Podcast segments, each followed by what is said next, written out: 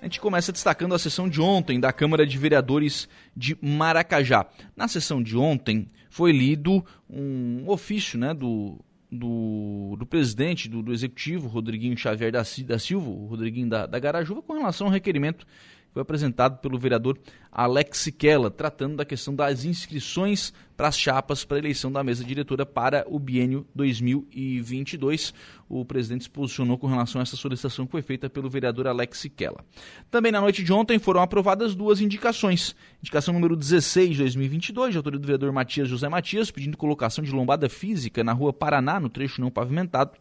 E a indicação de número 17 também do vereador Matias José Matias pedindo a manutenção da iluminação pública na rodovia Alcino Freitas, ambas, claro, lá em Maracajá. Durante o período da palavra livre, o principal tema que circulou as discussões, né, em que os vereadores acabaram se, eh, se posicionando, foi com relação a algumas obras, em especial né, a obra da Avenida Nossa Senhora da Conceição, a revitalização da, nossa, da Avenida Nossa Senhora da Conceição, obra que está em andamento. Alguns vereadores, né, e aí quem estava usando a palavra no momento era o vereador Alex ela foi aparteado por outros colegas, inclusive, é,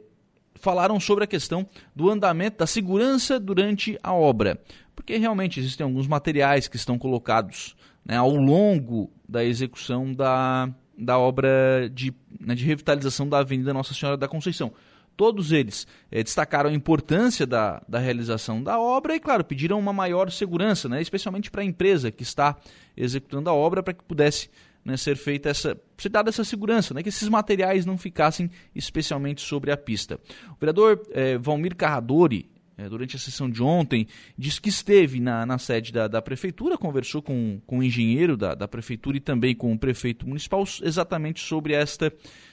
situação alegou né, um dos pontos que foi é, apontado pela, pelo executivo, segundo o vereador Valmir Carradori,